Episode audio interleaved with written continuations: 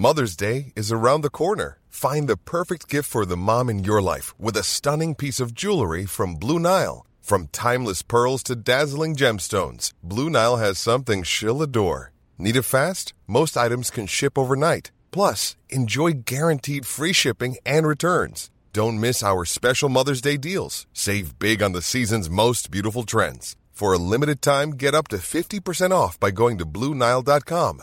That's Bluenile.com. Bonsoir à tous, 19h c'est l'heure. Mathieu Devez est là pour la Minute Info et dans un instant, face à l'info.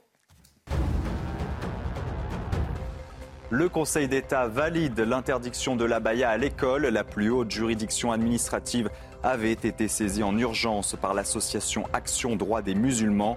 Le juge estime que l'interdiction du port de l'abaya et du camis ne porte pas une atteinte grave et manifestement illégale à une liberté fondamentale.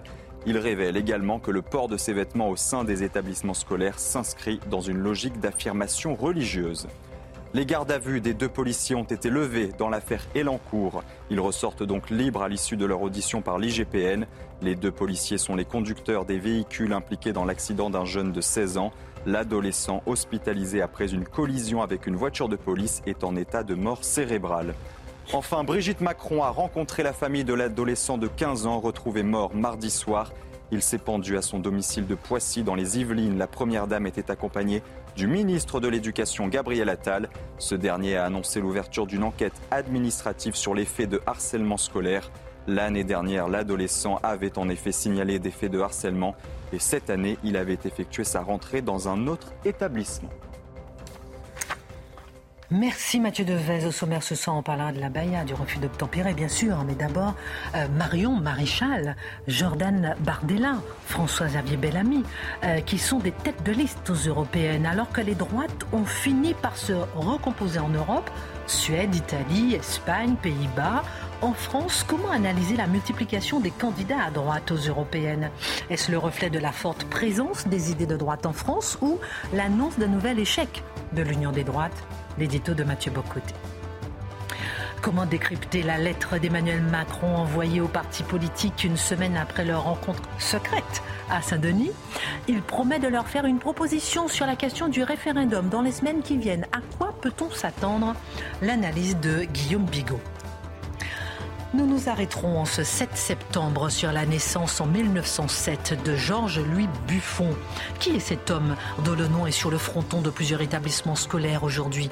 Naturaliste, mathématicien, écrivain, biologiste, cet académicien des sciences, académicien français, un des symboles de l'esprit des Lumières, a transformé le Jardin des Plantes à Paris en centre de recherche et en musée.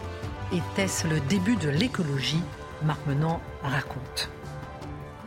Le Conseil d'État a validé ce soir l'interdiction de la baya dans les établissements scolaires. La plus haute juridiction administrative va dans le sens de Gabriel Attal. Cette interdiction a été contestée par une association qui pointait un risque de discrimination, d'atteinte aux droits. Ce soir, on se penchera sur cette note des services de l'État qui révèle d'ailleurs l'origine des critiques contre la France sur ce sujet. Une influence turque dans ses critiques sur les réseaux sociaux contre la France, contre ses dirigeants, critiques issues de courants islamistes après cette interdiction de la baya, le décryptage de Charlotte Dornelas. Lorsque vous écrivez black, vous devez mettre un B majuscule. Lorsque vous écrivez white, un W minuscule, tout petit, petit, petit. Voilà une des recommandations de l'Oxfam, une ONG qui lutte contre les inégalités et qui plaide pour un langage plus inclusif. En quoi l'utilisation du langage est une arme redoutable, un pouvoir sur les personnes et les esprits, une façon de modifier nos conditions de perception du réel? Le deuxième édito de Mathieu Bocoté. Une heure pour prendre un peu de hauteur sur l'actualité avec nos éditorialistes. On commence, on décrypte, on analyse et on commente, c'est parti.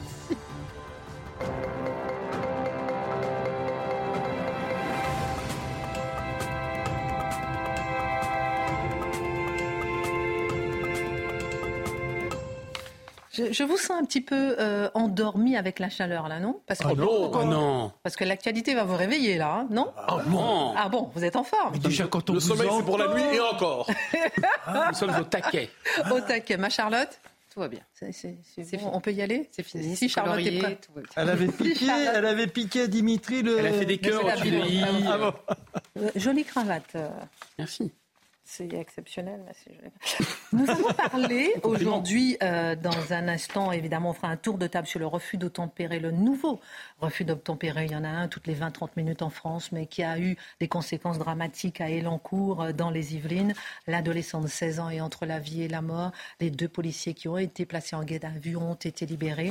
On en parlera dans un instant pour savoir est-ce qu'on doit craindre le retour des émeutes, puisque la CRS 8 a été dépêchée euh, sur place aujourd'hui. Le Conseil d'État a validé ce soir donc l'interdiction de la baïa. On va faire un tour de table avant de commencer à, de parler, à parler à politique avec vous, Mathieu Bocoté. Donc euh, le Conseil d'État valide, la plus haute juridiction administrative va dans le sens de Gabriel Attal. Cette interdiction a été contestée par une association qui pointait un risque de discrimination et d'atteinte aux droits.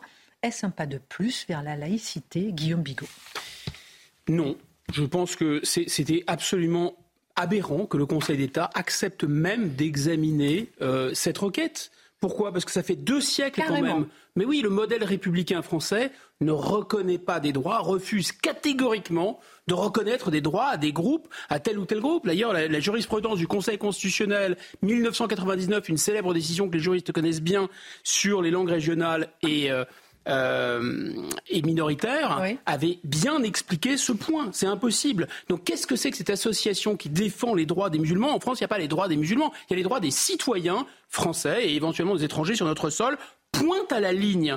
Alors, donc, je ne comprends pas. Personne ne s'étonne que le Conseil, que le Conseil d'État ait pu être saisi par cette association et le Conseil d'État, apparemment, a accepté. Et l'autre chose qui, qui me semble invraisemblable, c'est qu'est-ce que c'est que ce concept de racisme anti-musulman?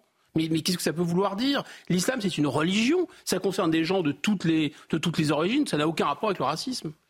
Alors, je, je confesse, en fait, je prends le, relais de Guillaume, mais l'idée qu'on doit prendre, après chaque décision politique importante, qu'il y ait le suspense, pour reprendre le mot d'hier, le suspense inévitable. Le coup d'effroi. Le coup d'effroi, donc la suspense, disons suspense ce soir, pour savoir si les juges ou le Conseil, bon, le conseil d'État ou la Cour constitutionnelle, donc est-ce qu'ils seront d'accord? Est-ce qu'ils autoriseront la décision politique? En tant que tel, pour moi, c'est un problème, celui-là, que d'avoir besoin toujours d'une autorité supérieure, d'une autorité transcendante qui vient encadrer une souveraineté populaire que l'on croit toujours soumise aux humeurs tyranniques de la majorité. Et de ce point de vue, il va falloir un jour être capable de restaurer une décision politique qui ne dépend pas en dernière instance d'autorité transcendante extérieure et bien franchement déconnectée et euh, détachée du réel. Et en même temps, Charlotte Dornelas, on a vu à plusieurs reprises le Conseil d'État nous surprendre sur certains sujets le burkini euh, sur les plages, parfois. en fait, le vrai problème, c'est que leur rôle initial, il est absolument compréhensible. C'est-à-dire, ils examinent la loi, ils encadrent, on va dire,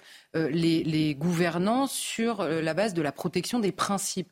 Le problème, c'est que ces principes sont tellement parfois d'abord abstraits et surtout équivoques, potentiellement équivoques, qu'il y a une forte dose d'interprétation du Conseil d'État.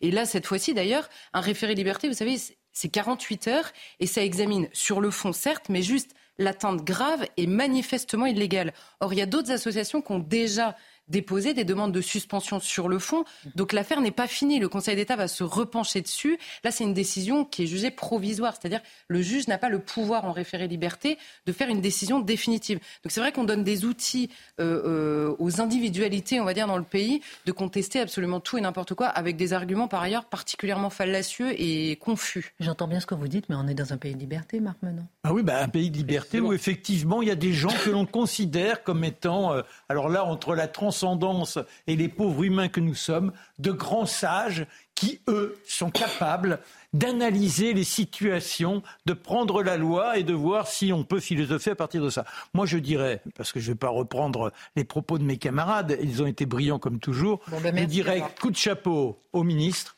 Ça fait quand même des années qu'on attendait qu'un ministre ait ce courage, qu'il fasse valoir la laïcité à l'école.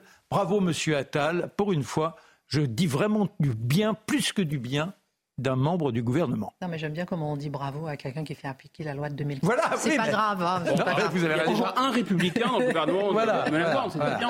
Bon, Charlotte Dornelas, dans un instant, on parlera avec vous d'un aspect particulier justement sur la Baïa, c'est-à-dire que la note qui révèle euh, l'influence turque euh, sur les, des critiques qu'il y a vis-à-vis de la France, vis-à-vis euh, de nos dirigeants. D'abord, Mathieu Boccoté, l'université d'été du parti Reconquête s'est ouverte là aujourd'hui cet après-midi à Gréoux-les-Bains dans les Alpes, euh, Alpes de Haute-Provence. Au cœur des débats, la nomination de Marion Maréchal, tête de liste pour les élections européennes. Éric Zemmour sur CNews ce matin chez Sonia Mabrouk ne semblait pas inquiet de l'éventuelle dispersion des voix à droite pour les européennes. Question est-ce qu'on ne va pas directement, euh, Mathieu Bocoté, vers un échec de la droite en obligeant les uns et les autres à se critiquer, un peu comme on l'a vu pendant la présidentielle. On aura l'occasion d'y revenir, mais là, c'est encore plus marqué, c'est-à-dire entre Jordan Bardella, euh, François-Xavier Bellamy, très probablement, et euh, Marion Maréchal, il n'y a aucune différence substantielle, des différences de tempérament, assurément, de sensibilité peut-être, mais fondamentalement, on est sur la même ligne. Donc, c'est trois candidats pour trois fois plus de voix. Ce serait un peu étonnant comme idée. Donc, mais la capacité d'autodestruction politique de la droite française n'est pas nouvelle et j'ai bon avenir, j'ai bonne confiance, dis-je, en la capacité qu'a la droite de continuer de s'autodétruire pendant longtemps. En présenter trois candidats qui sont d'accord à peu près sur tout, non, mais, ça, mais c'est un problème structurel qui s'exprime à travers ça. Cela dit, si on revient sur cette nomination particulière de Mario Maréchal, c'est une bonne nomination pour Reconquête. Ça nous rappelle une chose toute simple, Éric Zemmour n'est pas seul. Ça, c'est parce qu'il faut le rappeler de temps en temps. est-ce une aventure singulière, donc le chef et ses 100 000 membres, ou est-ce qu'il y a des figures politiques de poids qui sont avec lui? Quelle est la force particulière de Marion Maréchal? Donc, dans la politique, il y a des gens qui ont différents talents, il y a des organisateurs. Dans son cas, elle, dans le rapport avec, on pourrait dire qu'elle est beaucoup plus construite idéologiquement que d'autres. Dans le rapport avec les médias, c'est important. Pourquoi? Parce qu'on a souvent vu, vous savez, des journalistes, presque dans leur deuxième nature chez eux, ils cherchent à piéger les politiques. Hein. C'est à qui va être capable de le piéger en faisant « ha ha ha, il est tombé dans mon piège ». Et une des forces de Marion Maréchal, c'est de rarement se laisser piégée. Quand on lui pose une question mal orientée, tordue, qui cherche à la coincer, eh bien, elle, elle, tombe très rarement dans le piège. Je dirais, genre, avec une pique, à la différence du patron de son parti, qui, lui, a la fâcheuse tendance, quelquefois, de sauter les, à deux pieds joints dans un piège pour expliquer qu'il va démonter le piège. Donc, euh, ça, elle a cette force médiatique qui consiste à ne pas se laisser coincer par le, le journalisme d'inquisition premier élément qui me semble assez important. Deuxième euh, élément, dont Zemmour le disait hier euh, dans le Figaro, et elle le disait elle-même dans son annonce, elle veut faire de ces élections européennes un référendum sur l'immigration. Là, il faut distinguer. On parle beaucoup ces temps-ci du référendum demandé au pouvoir sur l'immigration. Là, c'est pas de ça dont on parle.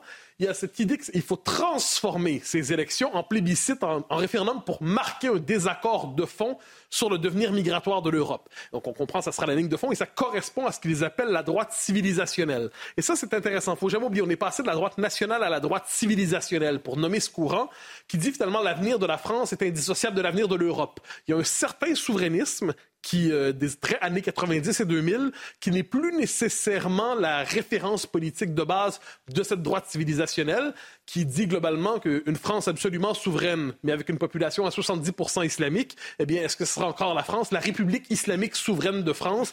Est-ce le véritable rêve des souverainistes? Bon, donc c'est un peu le, le, point de vue de cette mouvance. Ensuite, j'y reviens, vous avez, euh, ça me semble important, les institutions européennes, ils nous disent qu'ils sont capables de construire une majorité. Donc, ils veulent jouer dans les institutions européennes avec cette idée, par ailleurs, de maximiser les transferts de pouvoir vers les États. C'est une politique qui est présente en Italie. C'est une politique qui est présente euh, aujourd'hui, évidemment, euh, en Pologne, en Hongrie. Je note une chose, cela dit, vous avez vu que Mme Meloni, s'est fait élire avec un programme fort, globalement, pour l'instant, elle est tenue par l'Europe. L'Europe dit, si tu appliques ton programme, on te casse. Donc tu ne peux gouverner qu'à l'intérieur des paramètres fixés par l'Europe. Donc ça implique une bataille politique pour changer ces paramètres. Ensuite, j'y reviens, trois candidats de grande qualité. Il n'y a pas de doute. Jordan Bardella, tout ce qu'on vient de son talent politique. François-Xavier Bellamy, philosophe remarquable et politique de qualité. Et euh, Marion Maréchal, dont je veux dire les, les qualités. Le problème, c'est que ces trois-là vont se battre les uns contre les autres pour la même part de tarte. Alors, sur le plateau de C'est sur France 5, il y a quelques jours, Nicolas Sarkozy refusait d'assimiler Éric Zemmour à l'extrême droite. Intéressant. Est-ce un tournant dans le traitement médiatique de Reconquête? Alors, un tournant, non. Je fais confiance aux journalistes de gauche pour demeurer ce qu'ils sont, c'est-à-dire des inquisiteurs, mais un révélateur néanmoins. Parce que quelle est la scène à laquelle on a tous rêvé d'une... tout court. Faut pas quelle est la scène à laquelle on a souvent rêvé c'est de voir devant un journaliste de gauche qui pose ces questions, eh ben, quelqu'un dit non, j'accepte pas les termes de la question et je questionne. Autrement dit, on renverse les rôles. Mhm. Et c'est ce qu'a fait Sarkozy d'assez belle manière. Donc, il est en tournée pour son livre, on le sait. Et là, qu'est-ce qu'il nous dit? Il refuse de diaboliser Zemmour. Donc, il dit, ma, majorité à l'époque, est du centre-gauche à Philippe de Villiers, un homme de grande qualité dont j'aime dire grand bien, dont son œuvre est remarquable. Répétons-le surtout aujourd'hui. Donc, du centre-gauche à la droite Villiers, eh Sarko dit j'étais capable de tenir tous ces gens-là avec moi. Et dans cette majorité, on peut comprendre, il y avait Éric Zemmour. Alors là, réaction immédiate de la journaliste de circonstance, la commissaire politique, qui dit, Menaçant, il n'est pas l'extrême droite pour vous, Éric Zemmour? Et là, il répond, mais non, non, il ne l'est pas. Donc là, on est censé, quand cette question-là est posée, on est censé mettre le genou à terre, s'excuser et dire oui, effectivement, il est d'extrême droite, pardonnez-moi, j'aurais pas dû, j'ai péché et je ne pêcherai plus. Il dit non, non, il n'est pas d'extrême droite. D'ailleurs, demande Sarko, J'en ai assez de ce terme d'extrême droite. Il est galvaudé, on l'utilise toujours. C'est franchement lassant et c'est un terme qui est, sans définition. Hein? On lance le terme, il n'est jamais défini. Alors la journaliste, croyant reprendre l'initiative, dit Ah, mais quelle est votre définition de l'extrême droite? Et Sarko balaie ça ici. Qu'est-ce qui est intéressant? C'est que si un journaliste veut à tout prix utiliser le concept d'extrême droite, c'est à lui de le définir. C'est pas à l'invité. Autrement dit, on impose le mot extrême droite sans arrêt, de manière répétitive, lassante, jusqu'à la folie, jusqu'au délire. Et là, si on questionne, mais donnez-moi votre définition, vous, monsieur le journaliste, qui utilisez ce terme comme s'il va de soi. Ah là, le journaliste se décompose. Le journaliste se, se liquéfie.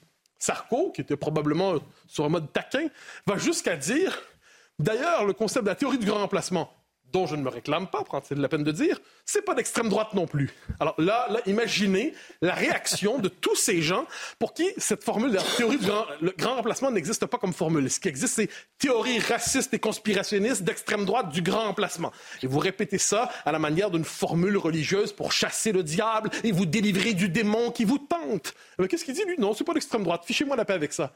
Mais là, qu'est-ce qu'on peut retenir comme leçon de ce passage important de Sarkozy devant ces journalistes?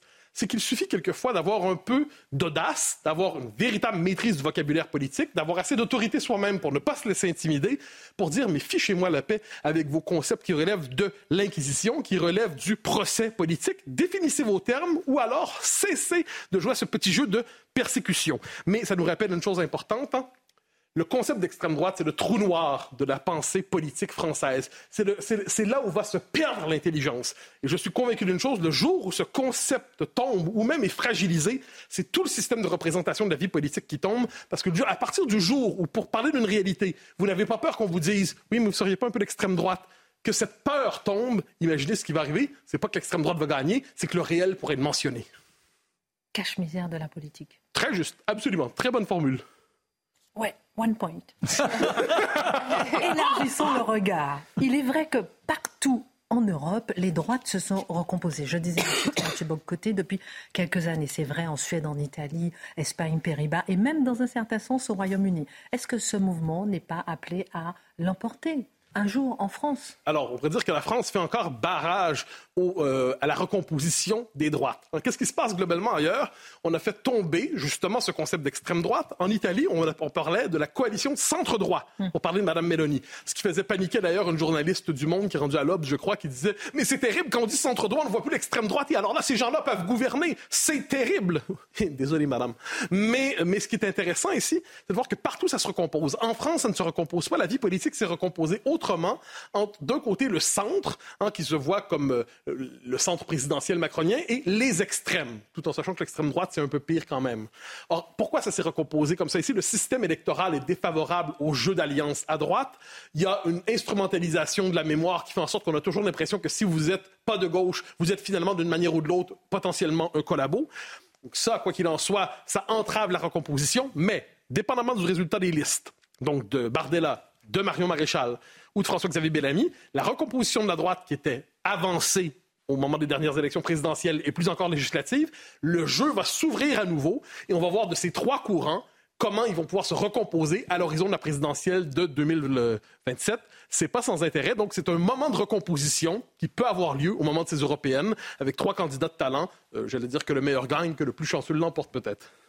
Alors, on parlait de la puissance des mots. On parlera tout à l'heure en fin d'émission euh, de est-ce que vous êtes d'accord à mettre black en B majuscule et white en, minuscule, W? Mais mauve, on l'écrit comment? Comment? Mauve, violet, vert, jaune. en écriture inclusive, vous me direz comment. Euh, oui, surtout. Mais blanc, ce serait mieux que white, non? Oui, mais bon, c'est l'Oxfam qui le dit, donc ils sont internationaux. Voilà. On en parle dans un instant. Euh, passionnant. En parlant de, vous avez parlé de France 5, mais il y a un documentaire intéressant trois documentaires intéressants à regarder sur Arte en, vers 3 heures du matin, quand vous regardez Passé News, exceptionnellement. Le djihad en Europe. Ah oui, on a parlé. Trois documentaires passionnants. Regardez, dites-moi ce que vous pensez. Regardez aussi à l'occasion, hein. dites-moi ce que vous pensez. Vraiment, quand vous regardez Passé News, c'est-à-dire jamais. Euh, Guillaume, comment décrypter la lettre d'Emmanuel Macron envoyée aux partis politiques une semaine après leur rencontre secrète à Saint-Denis? Le président de la République promet de leur faire une proposition sur la question du référendum dans les semaines à venir. À quoi peut-on s'attendre concrètement? Qu'est-ce qu'on peut retirer de tout ça, tirer de tout ça? D'abord, si on, en croit Olivier Véran, qui est le porte-parole du gouvernement, euh, après les 12, les 12 heures de réunion, c'était un tournant majeur dans l'histoire politique française. Bon, à lire les six pages de compte-rendu, j'ai quelques doutes et je pense que les gens qui ont reçu la lettre aussi, à mon avis, sont un peu moins enthousiastes. En fait, d'abord, il s'agit d'un relevé de conclusion. Le terme conclusion en français, il y a une équivoque sur le sens. Conclusion, c'est un peu euh, comme dans euh, euh, c'est un peu comme je vais conclure, quoi, comme Michel Blanc, vous voyez. On a abouti à une décision quand même, qui peut éventuellement jamais venir. Mais enfin, grosso modo, il y a cette idée-là. Ou alors, la, conclusion, c'est une sorte de synthèse. Là, c'est plutôt une recension de sujets, une espèce de liste à l'après-vert, la guerre en Ukraine, par exemple, le chef de l'État a dit que tous les, membres, de, les chefs de parti présents étaient d'accord pour condamner l'invasion de Vladimir Poutine. Oui, je pense qu'ils étaient aussi d'accord pour, euh, euh, pour être contre le cancer, par exemple. Il y avait d'autres sujets qui étaient un peu aussi, tout aussi consensuels et difficiles. Les coups d'État en Afrique. Le chef de l'État a dit, bah, écoutez, euh, la prochaine fois, non pas qu'il y aura des coups d'État en Afrique, mais qu'il y a une actualité, il y aura un débat à l'Assemblée. Bah, pardon, mais enfin, les débats, les questions d'actualité à l'Assemblée nationale, ça existe depuis longtemps. Ensuite, hein, encore plus surprenant, la déconcentration. Bah, sauf que là, c'était déjà dans le programme du président et qu'il n'y a rien de nouveau, il n'y a rien de précis non plus. Conférence sociale en octobre annoncée. On se dit, ah, c'est un peu plus substantiel, la question du pouvoir d'achat, etc., c'est très important. Mais là, on sent qu'il va y avoir, ça va être à nouveau minimaliste. De quoi s'agit-il? Que les salaires qui sont en dessous du SMIC dans certaines branches, les branches puissent se réunir pour les élever éventuellement. Donc vous voyez, ça va être du volontarisme de saut de puce et en plus, ça regarde les partenaires sociaux. Ah, il reste le référendum, vous avez raison, le référendum. Oh le sujet qui fâche. Attention. Alors là, il a dit niette hein, sur la question des retraites, pas de référendum, pas de surprise non plus. Mais l'immigration, bah, peut-être, il laisse la porte euh, entr'ouverte, il laisse planer le flou et il note quand même qu'il y a un désaccord. Mais je pense que pour, il y a un texte de cette lettre, six pages, mais il y a aussi un contexte. Si on n'a pas le contexte, on ne peut pas vraiment comprendre cette lettre. Le contexte, c'est la rentrée parlementaire. C'est-à-dire qu'il va y avoir un 49-3 inévitable sur la question du budget et sur le projet de loi immigration. Et ensuite, il y a une motion de censure assez probable. Et donc, pourquoi le président écrit ça? Pourquoi le président a réuni les chefs de parti? Pour montrer qu'il est à l'écoute, qu'il est à l'initiative. Et que s'il y a une motion de censure, eh ben, à ma foi, ça ne sera pas de sa faute. Voilà le sous-texte ou le contexte. Et Bon Prince, il conclut son texte en disant Oh, ben, je vous laisse répondre. Je vous laisse, d'ailleurs, moi, j'ai pris sept jours pour écrire des six pages, mais je vous laisse juste quatre jours, dimanche compris. Hein, on va quand même pas rigoler, ça reste de mettre des horloges. Donc dépêchez-vous, vous pouvez mais par contre, vous répondez comme vous voulez. Hein. projet de référendum, proposition de loi, règlement. Dans tous les cas, c'est le président de la République ou le gouvernement qui ont la clé. Donc évidemment, c'est totalement une manipulation. Donc selon vous, manipulation, une réunion qui sert un peu à gagner, à gagner du temps. C'est sûr. Mais est-ce que euh, c'était pas important quand même de répondre à la crise de représentativité Et est-ce que selon vous, c'est réussi? Bah, c'est un sujet grave, la représentativité, on l'évoque souvent ici, hein, c'est l'abstentionnisme, la montée euh, du vote contestataire, etc. Mais après, disons, le grand débat, après les conventions citoyennes, après les CNR, le nouveau machin, on pourrait dire le machin de Saint-Denis, euh, est supposé, vous avez raison, résoudre cette crise. Mm. Moi, je pense que comme les, comme les, les schmilblick précédents, comme les gadgets précédents, ça ne va faire que souligner cette crise. Ça, et ça va peut-être potentiellement l'aggraver, ça ne va en rien la résoudre. Tout ce qui s'est passé avant, ça a permis aux citoyens de s'exprimer, parfois d'exprimer leur mécontentement, un peu comme on relâche la vapeur. Mais il n'y a aucune décision qui est sortie. Et en plus, d'ailleurs, quand le, ils ont fait, le gouvernement a fait la convention citoyenne, le grand débat, etc. Ça montrait quoi? Ça montrait que les élus ne sont pas assez grands pour décider tout seuls. Donc il faut amener des vrais gens autour, des échantillons de vrais citoyens. Là, c'est pire parce qu'il réunit finalement les chefs de parti. Et donc il est en train de dire que pour avoir un débat au Parlement, il faut réunir les chefs de parti. Mais il y a un endroit ou débattre, ça s'appelle précisément le Parlement. Donc c'est absurde. En plus, les chefs de parti, évidemment, ils leur tendent un piège. Ils leur disent on va parler d'intérêt général. S'ils refusent de parler, ça veut dire que ça n'intéresse pas l'intérêt général. Et s'ils acceptent de parler, ils se coupent de leur base. Vous voyez, donc ces différents gadgets sont totalement typiques du management. C'est des techniques manipulatoires. Les décisions sont déjà prises, elles sont prises ailleurs. On réunit les gens, ils peuvent parler, ils peuvent se soulager. Ça leur fait plaisir de parler. Et donc ça ressemble aux réunions d'entreprise, aux copiles, aux codir, avec plus la réunion dure, moins elle est utile, plus le compte rendu est long, moins il y a de décisions à l'intérieur. Et en réalité, ça ne sert à rien, sauf à ce que les participants se fassent mousser. Et en général, le dirigeant lui-même s'écoute parler pendant ses réunions. Voilà, à quoi ça a servi en fait. Donc c'est d'ailleurs ces réunions en général des codires, les copies dans les entreprises, ça débouche sur quoi? Sur des non-décisions, un calendrier, on va se revoir, on fixe la date pour se revoir, pour suivre la non-application de la non-décision. C'est à ça que ça sert, en fait. Et eh bien là, c'est pareil. Je cite le président de la République dans sa lettre. D'ici là, dit-il, nous reviendrons collectivement de donner une suite concrète à nos échanges sur la base de ce relevé de conclusions partagées. Alors là, je ne sais pas ce que c'est comme langue. C'est pas, pas, pas de l'anglais, c'est pas du français non plus. Il y a sans doute une faute de français. En tout cas, c'est peut-être un lapsus parce que c'est qui ce nous? C'est un nous. Euh, c'est le nous, euh, on va dire, souverain. Euh, nous, Emmanuel Macron, nous pensons que, ou est-ce que c'est, il est en train d'embarquer en fait les chefs de parti dans la team Macron pour suivre dans un copil le, relevé des décisions. Vous voyez, donc ça ressemble vraiment évidemment à une manipulation. Et il est en train, mine de rien, peut-être qu'Olivier Véran a raison, de noyer la République française dans les eaux saumâtres du management euh, mondial. Je vais vous poser une question juste après la pause. Euh, si on vous suit seul, le référendum pourrait résoudre cette crise. Est-ce qu'il aura lieu Est-ce qu'il n'aura pas lieu selon vous? Dans un instant, vous me répondez. Coup d'effroi. Excellent. Allez, on marque une pause. À tout de suite. Retour sur le plateau de Face à l'info. Dans un instant, on parlera de White en. On parlera avec vous. Mettez-moi un hashtag face à l'info. Est-ce que vous voulez qu'on écrit white avec un W majuscule ou minuscule et black avec un B majuscule ou minuscule? Ça me fait rigoler, mais ce n'est pas du tout euh, une blague. C'est l'Oxfam qui propose une sorte de réécriture euh, de la langue euh, pour pouvoir mieux inclure certaines personnes qui se sont exclues. On verra si ça fonctionne. Donc si on met une majuscule, après, ça va mieux. Oui, c'est voilà. Ah bah peut-être que tout est une question de taille, apparemment. Euh, Marc, maintenant, dans un instant, on parlera de, de, Buffon, parce qu'il y a beaucoup de lycées qui s'appellent Buffon, etc. Qui est-il? On célèbre l'anniversaire de sa naissance aujourd'hui. Et avec Charlotte Dornelas, quelle est cette influence turque qui infiltre les réseaux sociaux français pour critiquer les décisions de nos dirigeants notamment euh, sur la Baïa. Dernière question à propos de mhm. cette lettre d'Emmanuel Macron envoyée aux partis politiques aujourd'hui. Le référendum, selon vous, c'est une solution à la crise de représentativité? On est dans une crise de représentativité. Le référendum, est-ce la solution, oui ou non? Et est-ce qu'on s'en éloigne? Oui, je pense que ça pourrait être une solution. Euh, parce que, euh, évidemment, si on respecte le résultat du référendum, la crise de la représentativité, le vrai, non pas coup de canif, mais coup de tronçonneuse dans le contrat euh, politique entre les Français et leurs dirigeants, c'est l'effacement du référendum de 2005. Donc effectivement, il faut commencer par, si on fait des référendums, les respecter à Notre-Dame-des-Landes ou avec 2005. Ensuite, c'est un sujet, pas les genres de sujets que veut imposer M. Macron, c'est-à-dire des sujets sociétaux ou des sujets d'organisation comme la décentralisation par référendum. C'est des sujets justement clivants et c'est des sujets où il y aurait disons, la possibilité pour le président de la République de restaurer l'esprit de la cinquième, c'est-à-dire le chef de l'État représentant tous les Français, s'adresse aux Français au-delà des partis, au-dessus des partis. Imaginons que, je sais pas, la basilique Saint-Denis, ait l'esprit du général de Gaulle qui ait saisi Emmanuel Macron en disant sauve, euh, sauve la République et sauve la France et adresse-toi directement au peuple sur cette question. Et là, on voit qu'effectivement, c'est un sujet, l'immigration, qui pourrait faire consensus, puisque même des électeurs de euh, la France insoumise considèrent que ça commence à bien faire, c'est cette, cette immigration à tout va. Mais il y a deux contradictions qui surgissent immédiatement. La première contradiction, c'est pourquoi, dans ce cas, si Emmanuel Macron veut s'adresser aux Français par-delà les partis, il réunit les chefs de parti. C'est totalement contradictoire. La deuxième contradiction, elle est juridique. C'est que pour faire ça, il y a un dispositif qui permet au président de la République de s'adresser au peuple.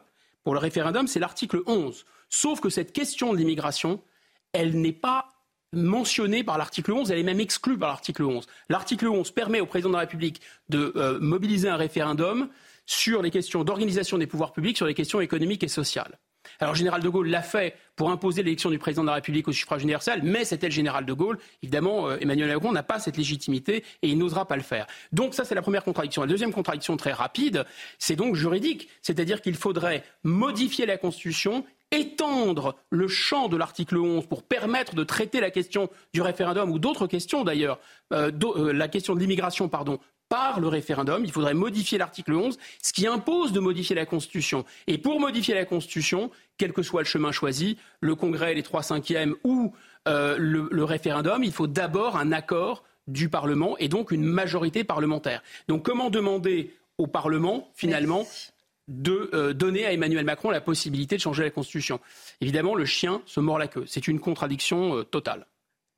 Merci beaucoup pour votre regard, euh, Guillaume Bigot. Je gardais un petit peu de temps parce que je fais qu'on fasse un tour de table dans un instant sur le refus d'obtempérer qui a tourné au drame avec ce jeune garçon de 16 ans qui est en état de mort cérébrale en ce moment. Et ça s'est passé à Elancourt, dans les Yvelines. Les deux euh, policiers qui étaient en garde à vue ont été euh, relâchés. Doit-on craindre le retour des émeutes? On se posera la question dans un instant. Marc est-ce que c'était peut-être le début de l'écologie?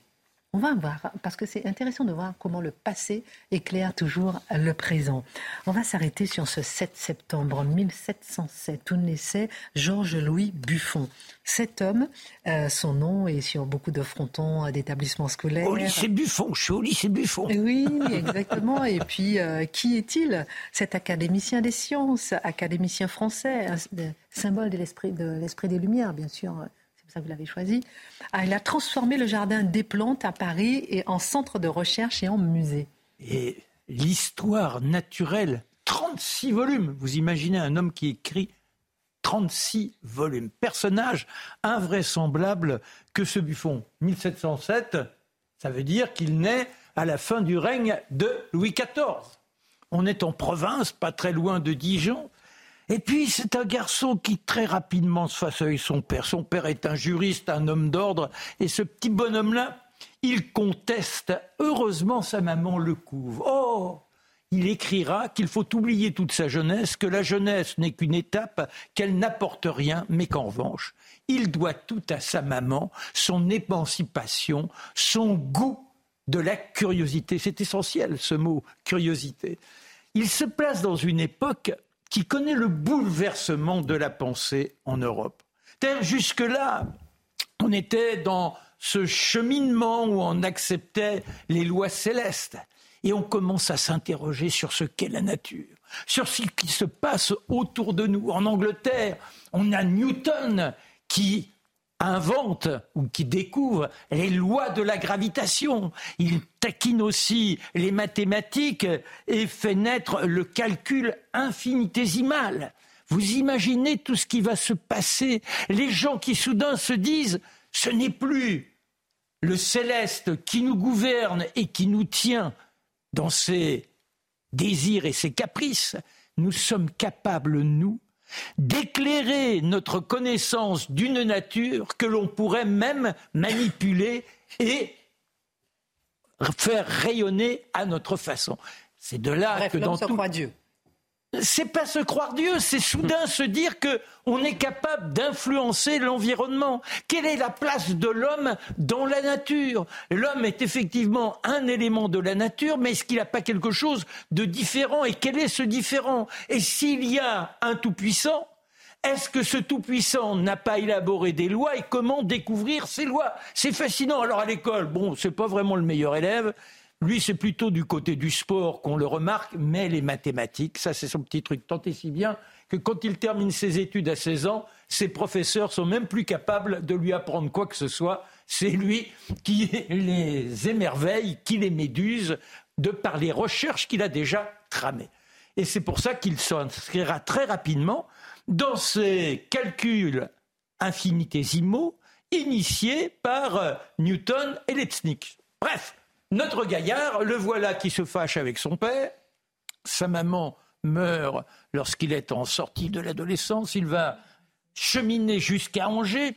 toujours les mathématiques, alors c'est là, ça le prend, il, ne peut pas s'empêcher de chercher ces lois qui nous gouvernent. Mais ça n'exclut pas d'avoir quelques sorties le soir, puisque le Tout-Puissant, il existe peut-être en tant que créateur, mais qu'il n'a pas des lois morales aussi exigeantes que ça. Bref, on se joue en liberté. Ne mettez pas le feu tout à fait. Et parfois, il y a de mauvaises rencontres dans les tavernes. Toujours est-il qu'il est accusé d'avoir, euh, dans un duel, tué ou blessé quelqu'un. Il est obligé de fuir rapidement. Il rencontrera un Anglais et cet Anglais va lui faire faire le tour de l'Europe, son seul voyage. Comment arrive-t-il à cette fonction du responsable surintendant du jardin qui se trouve aujourd'hui être le, jardin, non jardin du muséum. Ah oui, du muséum. Du muséum. Alors là, c'est intéressant parce qu'on peut quitter deux secondes Buffo, ce personnage extravagant, un peu atrabilaire, sûr de lui, mais avec cette prospérité invraisemblable pour les trouvailles mathématiques, et qui s'intéresse à cette nature herborise. Mais comment est né ce jardin du roi? Eh bien, c'est sous Henri IV. Que se passe-t-il sous Henri IV Il y a les premières expéditions qui ont lieu au bout du monde et on revient avec des plantes, on revient avec des insectes. C'est exotique et la mode va s'imprégner de cela. Alors on crée un jardin non pas pour étudier les plantes, mais simplement pour les avoir en référence, afin que le monde de la mode s'en inspire afin de fabriquer des vêtements. Ça, c'est quand même étonnant. Et ensuite, ce seront les tapissiers qui continueront. Et Louis XIII, lui, va s'intéresser à ces plantes médicinales en tant que telles. Je ne vais pas prendre les deux personnages qui ont précédé notre Buffon, toujours est-il que là, on se dit que les plantes, selon la tradition, elles guérissent. Mais comment guérissent-elles? C'est le début de la pharmacopée, c'est le début de la médecine. Chercher les principes qui font qu'une plante puisse vous permettre de retrouver la santé. Il est nommé responsable de ce jardin le développera de manière inimaginable, enfermé dans son bureau, ayant toutes les intuitions qui permettent de mieux comprendre cet environnement. Notons aussi au passage qu'il fait construire la gloriette de Buffon. On la voit encore aujourd'hui, la gloriette de Buffon.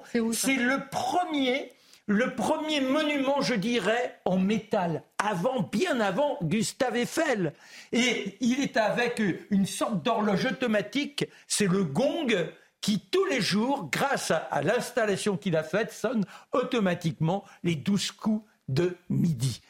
Voilà ce personnage incroyable. Et grâce à lui, eh bien, par exemple, un personnage comme Philippère de, de Commerçon partira avec de Bougainville au bout du monde, avec un domestique qu'on trouve un peu bizarre, bah oui, c'est sa maîtresse. et de Bougainville s'en aperçoit en arrivant à ce qui est aujourd'hui euh, Tahiti. Et Commerçon va offrir des matières incroyables que aujourd'hui encore on étudie au muséum. Voilà donc qui est Buffon, un homme de science, un homme d'esprit, ce courant qui nous a ouvert donc à la connaissance. Merci Marc Menant. Dans un instant, on parlera du refus d'obtempérer. Doit-on craindre le retour des émeutes? Tout de suite, Charlotte, on a appris euh, ce soir la validation par le Conseil d'État de l'interdiction de la baïa dans les établissements scolaires. Mais on va s'arrêter sur cette note des services de l'État qui s'alarment d'une campagne de diffamation contre la France et ses dirigeants après l'interdiction de la baïa. Cette campagne est alimentée par des réseaux turcs. Que comprendre? Alors en effet, c'est nos confrères du Parisien qui se sont, euh, qui ont eu accès à cette note, à ce document qui est confidentiel évidemment, et qui s'attardent sur le flot d'attaques organisées. Et ce qui est intéressant, c'est que euh, sur le plan de la Baïa, alors on a les discussions de savoir est-ce que c'est religieux, est-ce que c'est pas religieux. On a la discussion de savoir est-ce que c'est la liberté de la personne ou la liberté de la France d'imposer euh, une manière de s'habiller pour aller à l'école. Mais tout ça n'est vu que sous le prisme des individus ou de leur liberté religieuse. Et là, dans cette note, on comprend ce qui devrait euh, saisir d'effroi tous les responsables politiques, ils pourraient se positionner différemment, mais à partir du moment où vous avez une offensive organisée, qu'ont détecté les services de renseignement, ça devient une question éminemment politique. Donc c'est ça qui est intéressant euh, dans cette note. Alors ils disent qu'il y a eu des étapes dans la rédaction. D'abord, alors ils étudient les réseaux sociaux, hein, vous savez, parce que c'est là qu'il y a beaucoup d'entrisme militant, on va dire. D'abord, il y a eu le silence. D'abord, personne n'a réagi. Puis ensuite, il y a eu une déferlante de messages en ligne qui sont tous arrivés en même temps. Donc il y a assez peu de doutes, on va dire, sur l'offensive organisée. Et les services se disent eux-mêmes d'ailleurs surpris du rôle pris en particulier par la Turquie. Alors, il est pris euh, par une, euh, comment dire, une organisation qui s'appelle l'Organisation internationale de soutien aux prophètes de l'islam. Parce qu'il faut rappeler que la Baïa n'est pas religieuse, mais c'est quand même ça a un petit rapport avec le prophète de l'islam. Bon, très bien. Donc, c'est une structure qui est proche des frères musulmans et qui a été créée en 2021 à Istanbul. Et vous voyez encore le titre, Organisation internationale de soutien aux prophètes de l'islam. C'est pas spécialement, à mon avis, leur zone d'influence, on va dire, c'est pas spécialement la Turquie ou les pays alentours, c'est évidemment le monde entier et en particulier l'Europe. Et euh, euh, la note nous dit, elle se bat pour l'interdiction du, du, blasphème pardon, partout dans le monde. On l'a vu à diverses occasions, mais elle vise surtout à décrédibiliser la France au niveau international, notamment auprès du monde musulman et par le biais notamment d'une campagne de diffamation en arabe sur les réseaux sociaux. Et par le biais, alors là c'est encore plus beau si je puis dire, vous avez un débat télévisé qui a été organisé sur une chaîne publique turque en anglais entre des universitaires qui, je cite, théorisent les fondements racistes et coloniaux de l'interdiction française de la baya dans les écoles.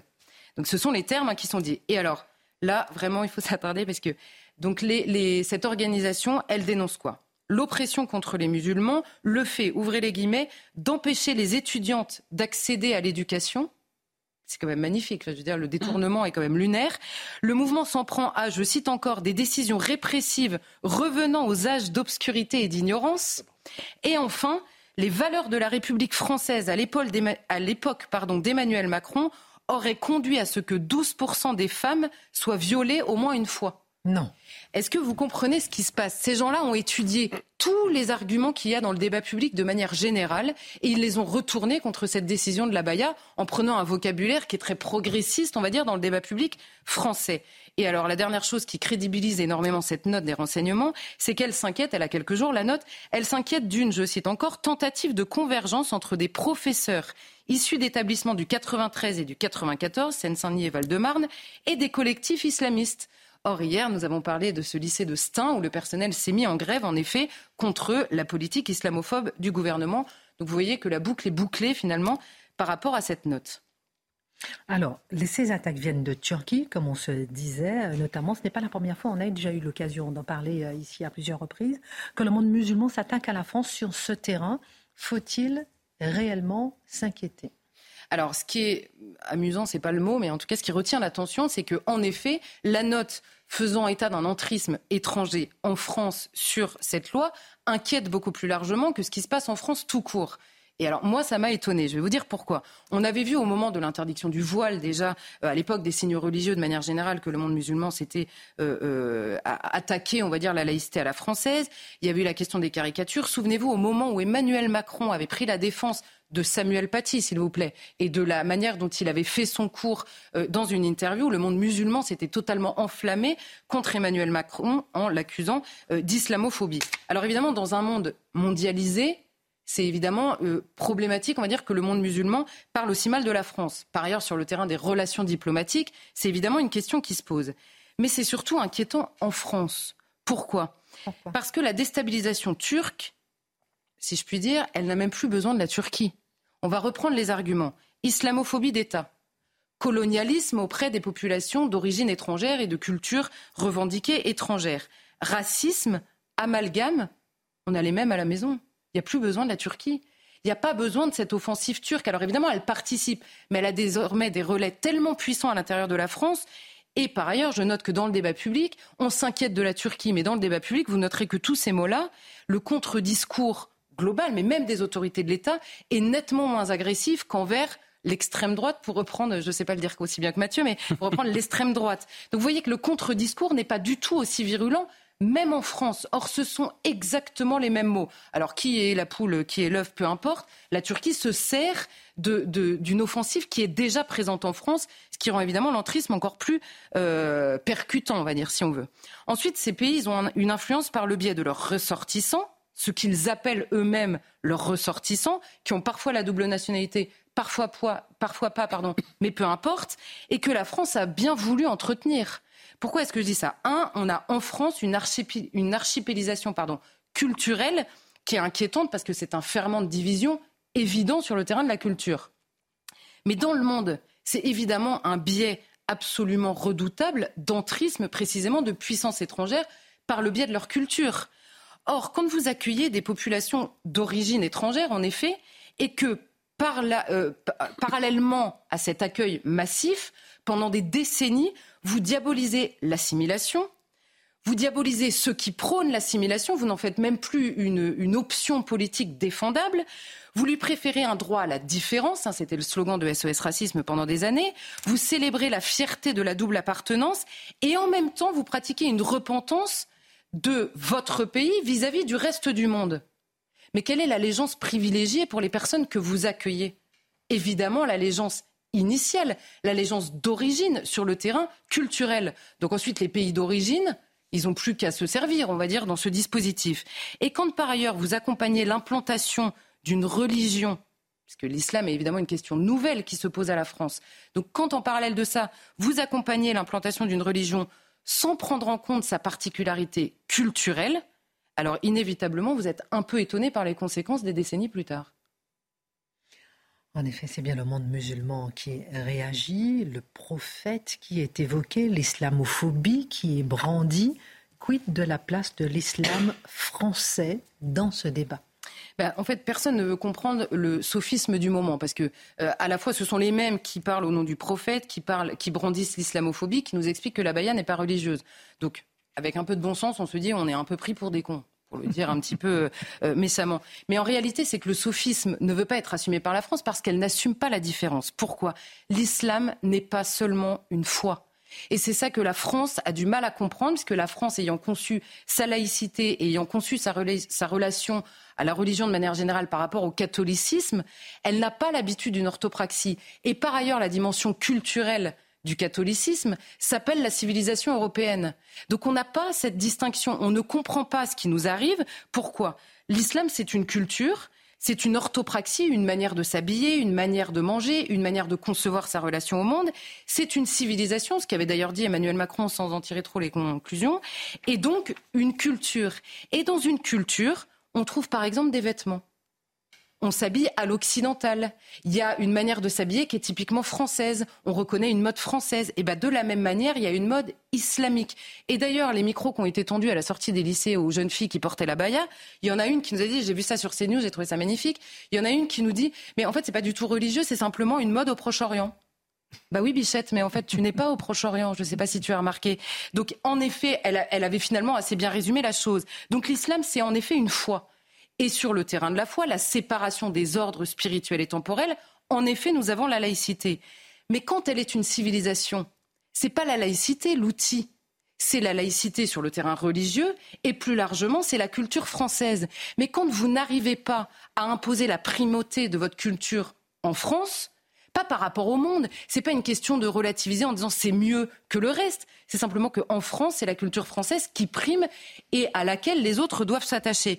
Quand vous ne faites pas ça, vous avez parfois des questions contradictoires entre des civilisations. Ça ne veut pas dire que c'est bien ou moins bien, parfois c'est moins bien, hein, que les choses soient claires, mais ça ne veut pas nécessairement dire que c'est moins bien, simplement c'est parfois contradictoire. Alors il faut choisir. Et si vous n'imposez pas ce choix, alors les choix se font sur un autre terrain, peut-être le plus euh, euh, celui que vous avez envie, celui qui vous rappelle votre grand-père, celui qui rappelle des origines un peu fantasmées et perdues. Et enfin, quand sur le terrain de l'organisation religieuse, vous n'imposez pas la rupture avec des autorités politique étrangère.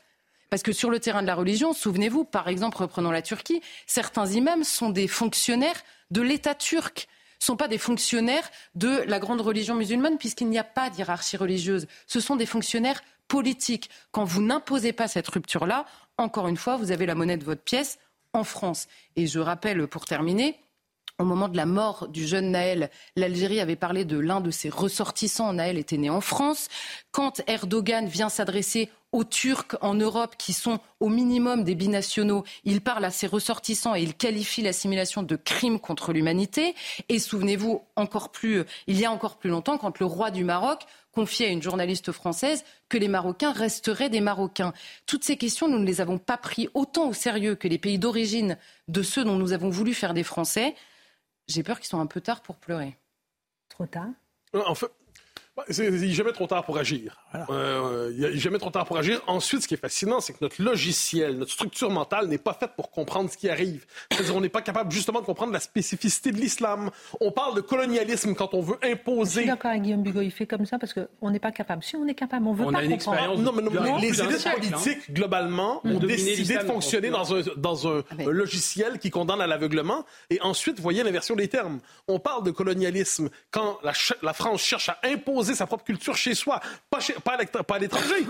Imposer sa culture chez soi, c'est rendu du colonialisme. Mais lorsque la Turquie, lorsque l'Algérie cherche à orienter les populations d'origine en France, eh bien là, c'est pas vu comme du colonialisme ou de l'impérialisme. Les mots n'ont plus de sens. Très rapidement, Guillaume Bigot. Totalement d'accord avec euh, Charlotte. L'islam, ce n'est pas une religion comparable au christianisme. C'est une sorte de package euh, global. Effectivement, euh, ça relève plus d'une civilisation globale. Donc, n'est pas une religion au sens où on peut l'entendre, notre culture quand même judéo-chrétienne. Par contre, on sait très bien à quoi, à quoi s'en tenir. Quand vous lisez l'historien Pierre Vermeuren, vous vous rendez compte d'abord que 200 euh, euh, officiers français ont tenu d'une main de fer euh, des pays avec des dizaines de millions de musulmans, que la République française a organisé des concours pour recruter des imams en arabe sur la connaissance du Coran et qu'on les a tenus d'une main de fer et qu'on on sait parfaitement en réalité que l'islam est justement très très très sensible au rapport de force, ce qu'a montré M. Attal, et que l'islam sait où s'arrêter, mais à condition de ne pas vouloir nous-mêmes nous écraser, nous-mêmes nous suicider d'une certaine façon, ou nous soumettre. En fait, il y a une pulsion de soumission et il y a une pulsion de suicide à l'intérieur de nous. C'est nous le problème, c'est pas l'islam. Si on l'arrête, l'islam s'arrêtera. Moi, ce qui me navre le plus, c'est quand on rencontre les jeunes. Ils ont été véritablement imprégnés de tout ce que Charlotte a énoncé avec une clarté, une pertinence extraordinaire. Comme des éléments de langage. Et les gamins, là même, je ne sais pas, je voudrais leur faire lire, parce qu'ils vous disent, mais enfin, ils tournent en boucle, c'est la liberté, mais c'est leur liberté. Ils n'arrivent même plus à philosopher. Ça, c'est l'américanisation. Ben, oui, oui, mais c'est terrifiant. Ça veut dire qu'aujourd'hui, on n'est plus capable de placer les gens dans cette logique de raisonnement qui leur permettrait de se repositionner. Merci beaucoup. On va s'arrêter là parce que j'aimerais quand même vous entendre. Non, il y, a beaucoup de choses à dire. J'aurais bien aimé continuer, mais euh, on va parler quelques instants sur le, ce refus d'obtempérer euh, qui a tourné au drame à Elancourt, dans les Yvelines, une adolescente de 16 ans, euh, entre la vie et la mort, dans un état de mort cérébrale. Les deux, après une collision avec une voiture de police, les deux policiers qui étaient en garde à vue ont été libérés. La CRS 8 est dépêchée ce soir sur place. Est-ce qu'il faut craindre le retour des émeutes, Mathieu Bocoté? À court terme, je ne crois pas. Euh, parce qu'il n'y a pas l'élément, le, coup de feu, le côté quasi George Floyd tel que ça nous avait été présenté la première fois. Et vous savez, les énergies, une fois que ça se dépense, il faut se refaire de l'énergie avant de repartir à l'émeute. Premier élément. Euh, ensuite, ensuite, ce qui est fascinant, je, je le dis en c'est tant que le refus d'obtempérer demeurera un rituel d'initiation pour affirmer sa masculinité globalement dans les quartiers, mais des événements comme ça vont se multiplier par dizaines, par centaines. Il y en a un toutes les 20-30 minutes, Charlotte Dornelas. Vous craignez des émeutes ou pas? C'est euh, reparti? je... C'est difficile de le savoir à l'avance, mais ce qui est sûr, c'est que quand l'avocat, quand vous avez des, des versions aussi contradictoires et que vous avez, par ailleurs, euh, objectivement l'action de justice, c'est que la, garde à vue des policiers a été levée. Donc il n'y a pas d'éléments pour poursuivre cette garde à vue et que les policiers disent, la version des policiers, on va dire, c'est de dire que d'abord il n'avait pas de casque, qu'il faisait un refus d'obtempérer et qu'il a percuté une voiture qui avait été appelée en renfort à une intersection. Et quand vous avez l'avocat de l'autre côté qui vous dit publiquement qu'il y a une volonté des policiers de percuter ce jeune homme et donc de le tuer, euh, il y en a qui poussent à l'émeute, en tout cas. Guillaume Bigot, Moi, je crains surtout que la peur de l'émeute. En fait, il ne faut pas avoir peur de l'émeute, il faut avoir peur de la peur de l'émeute, d'une certaine façon. C'est ça qui nous paralyse. Je n'ose pas imaginer un instant que ces deux policiers étaient mis en examen, étaient mis en examen et détenus d'ailleurs, euh, uniquement par peur de l'émeute. J'espère pas. Une seconde. Bah, une seconde, euh, bah, que dire? D'abord, on ne peut pas prédire effectivement ce qui va se dérouler ce soir ou après-demain, mais ce qui est fou, c'est qu'il n'y ait pas la moindre amélioration, malgré la répétition des faits. On a l'impression d'un calque et rien, rien, rien ne nous indique qu'il y a un petit correctif dans la perception de ces événements à l'identique. L'Oxfam, une ONG qui lutte contre les inégalités, plaide pour un langage plus inclusif. Mathieu Bocoté, par exemple, lorsque vous écrivez black, vous devez mettre un B majuscule. C'est ce qu'elle propose. Mais lorsque vous écrivez white, c'est avec un tout petit, W minuscule. L'utilisation du langage on le sait, c'est une arme redoutable, un pouvoir sur les personnes, sur les esprits. Faut-il se féliciter ou s'inquiéter de ces évolutions fortement conseillées par l'Oxfam? L'objectif n'est-il pas de modifier euh, nos conditions de perception du réel? Ah bah oui, L'objectif est très clair, c'est même revendiqué comme tel. Quand on lit ce document, qui remonte, je crois, il y a, quelques mois déjà, et qui, remontait à la surface il y a quelques jours, donc ça nous a tous frappés, on le dit il y a une volonté explicite de décoloniser le langage. Donc, il y a cinq grands thèmes. Donc, une redéfinition féministe du langage, à partir de principes féministes, euh, redéfinir le rapport à la normalité physique, entre guillemets, j'y reviendrai, euh, la question du genre, la justice, la diversité sexuelle, l'immigration, et race, pouvoir et décolonisation. vous voyez l'état d'esprit. Ils nous disent, mot pour mot, il faut redéfinir le langage pour être capable de véritablement avoir une emprise sur les esprits. Nous devons interdire des mots, bannir des mots, en imposer des nouveaux pour gagner la guerre culturelle ou médiatique, on dirait aujourd'hui. Euh, je précise, c'est assez drôle, hein, ils invitent au début du texte, il se peut que des personnes soient blessées en lisant ce texte parce qu'il y a des mots lorsqu'on les lit, euh, peuvent susciter un traumatisme. Et là, ils nous invitent à dire, prenez soin d'abord de votre santé, prenez soin de vous. Si un mot vous traumatise, eh bien, prenez d'abord le temps de le digérer parce qu'on comprend que ça réveille chez vous des traumatismes euh, raciaux, coloniaux, et ainsi de suite. je suis traumatisé de voir White en W minuscule. Mais sachez que, de mémoire, j'espère ne pas me tromper, mais le New York Times avait proposé la même chose au moment des événements euh, Floyd et ainsi de suite. Donc, le New York Times, dans la Pravda du régime, avait déjà eu l'idée. Il faut le noter. Alors, je donne quelques exemples parce ah. qu'il y en a plusieurs et c'est merveilleux. Des pépites.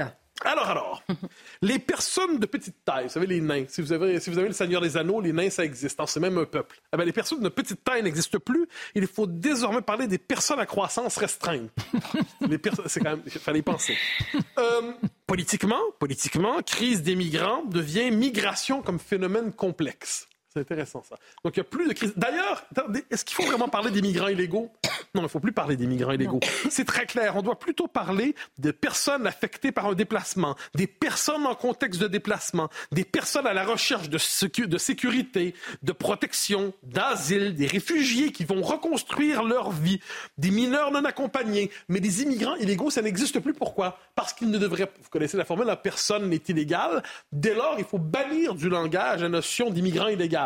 Vous devinez que la suite, c'est quand le politique dit il faut s'en prendre à l'immigration illégale, mais vous ne pouvez pas faire ça, puisque ça n'existe pas. Il fallait y penser. Alors, il ne faut plus dire non plus marché noir, soit dit en passant, parce que marché noir, c'est connoté négativement noir, méchant. Donc, il faut dire économie informelle. Mais qu'est-ce qu'on va dire des criminels en col blanc? Ça, c'est un problème aussi, mais ça, il ne le suggère pas. Euh, et là, un autre terme qui est invité à, On doit remplacer Occident, vous savez, Occident, la civilisation occidentale, par minorité globale. Non. Parce qu'il y a la majorité globale, c'est ce qu'on appelait autrefois le tiers-monde ou le monde en voie de développement, les termes sont nombreux. Alors ça, ça devient la majorité globale. Et qu'est-ce que la minorité globale? C'est la minorité qui s'accapare les ressources à travers le système de domination néocoloniale, hétérosexiste, phallocentré, patriarcal ça va de soi. Et c'est la minorité globale. Donc vous comprenez, c'est une guerre pour le contrôle des mots qui est proposée par Oxfam. On comprend que tout cela vous agace, on le voit, vous exaspère, mais est-ce que vous n'accordez pas, Mathieu Bocoté, un peu trop d'importance quand même à ces patriciens de la Neuve-Glande Pas du tout, au contraire. en quoi c'est important mais Je vais vous donner un exemple. Rappelez-vous au débat... On, peut s'en moquer, c'est pas grave. Ah non, pas du tout, c'est porté par les élites politiques. Je vais vous donner un exemple, on en a déjà parlé ici. Rappelez-vous le débat hein, porté par le planning familial. Ici, nous savons ah qu'un homme peut être enceinte. Et c'est repris par la ministre des droits de la femme, ou je ne me rappelle pas le titre exact, mais on comprend ce que c'est, je pense que c'est Mme Rome, qui dit, si vous êtes en désaccord avec ça, vous êtes transphobe. Donc, aujourd'hui, on ne parle plus des réfugiés, on parle des exilés. Mais je reviens quand même là-dessus. On est en train de créer, surtout dans le vocabulaire du genre, toute une réalité alternative où il y a des licornes. Un homme enceinte, ça a la même consistance possible qu'une licorne ou encore qu'une baleine volante. Ça n'existe pas. Un homme ne peut pas être enceinte. Mais aujourd'hui, le vocabulaire médical, le vocabulaire politique, le vocabulaire médiatique normalise l'homme enceinte, normalise l'homme qui va voir sa gynécologue, normalise la femme qui a son cancer de la prostate, normalise tout cela. Je m'excuse, mais la bataille des mots est essentielle parce que c'est la possibilité de la bataille du réel et de la vérité. Je croyais qu'on avait un souci pour la science et la vérité à notre époque. Apparemment, ce n'est pas le cas. Et c'est intéressant de savoir d'où ça vient. On prend par exemple le mot genre. Ça vient de M. Monet qui a valorisé ce mot oui, oui, bien sûr. alors qu'il prônait l'inceste. Bon, chut. La Minute Info avec Mathieu Devez. Excellente fin de soirée. Les gardes à vue des deux policiers ont été levés dans l'affaire Elancourt. Ils ressortent donc libres à l'issue de leur audition par l'IGPN. Les deux policiers sont les conducteurs des véhicules impliqués dans l'accident d'un jeune de 16 ans. L'adolescent hospitalisé après une collision avec une voiture de police est en état de mort cérébrale. Brigitte Macron a rencontré la famille de, l'adolescent de 15 ans retrouvé mort mardi soir. Il s'est pendu à son domicile de Poissy, c'est dans les Yvelines. La première dame était accompagnée du ministre de l'Éducation Gabriel Attal. Ce dernier a annoncé l'ouverture d'une enquête administrative sur les faits de harcèlement scolaire. L'année dernière, l'adolescent avait en effet signalé des faits de harcèlement et cette année, il avait effectué sa rentrée dans un autre établissement. Enfin, 14 départements seront placés en vigilance orange à la canicule à partir de demain midi. Cette vigilance concerne toute l'île de France et six autres départements de la région Centre-Val de Loire. Et selon Météo France, c'est la première fois qu'une vigilance orange canicule est déclenchée au-delà de la période estivale depuis 2004.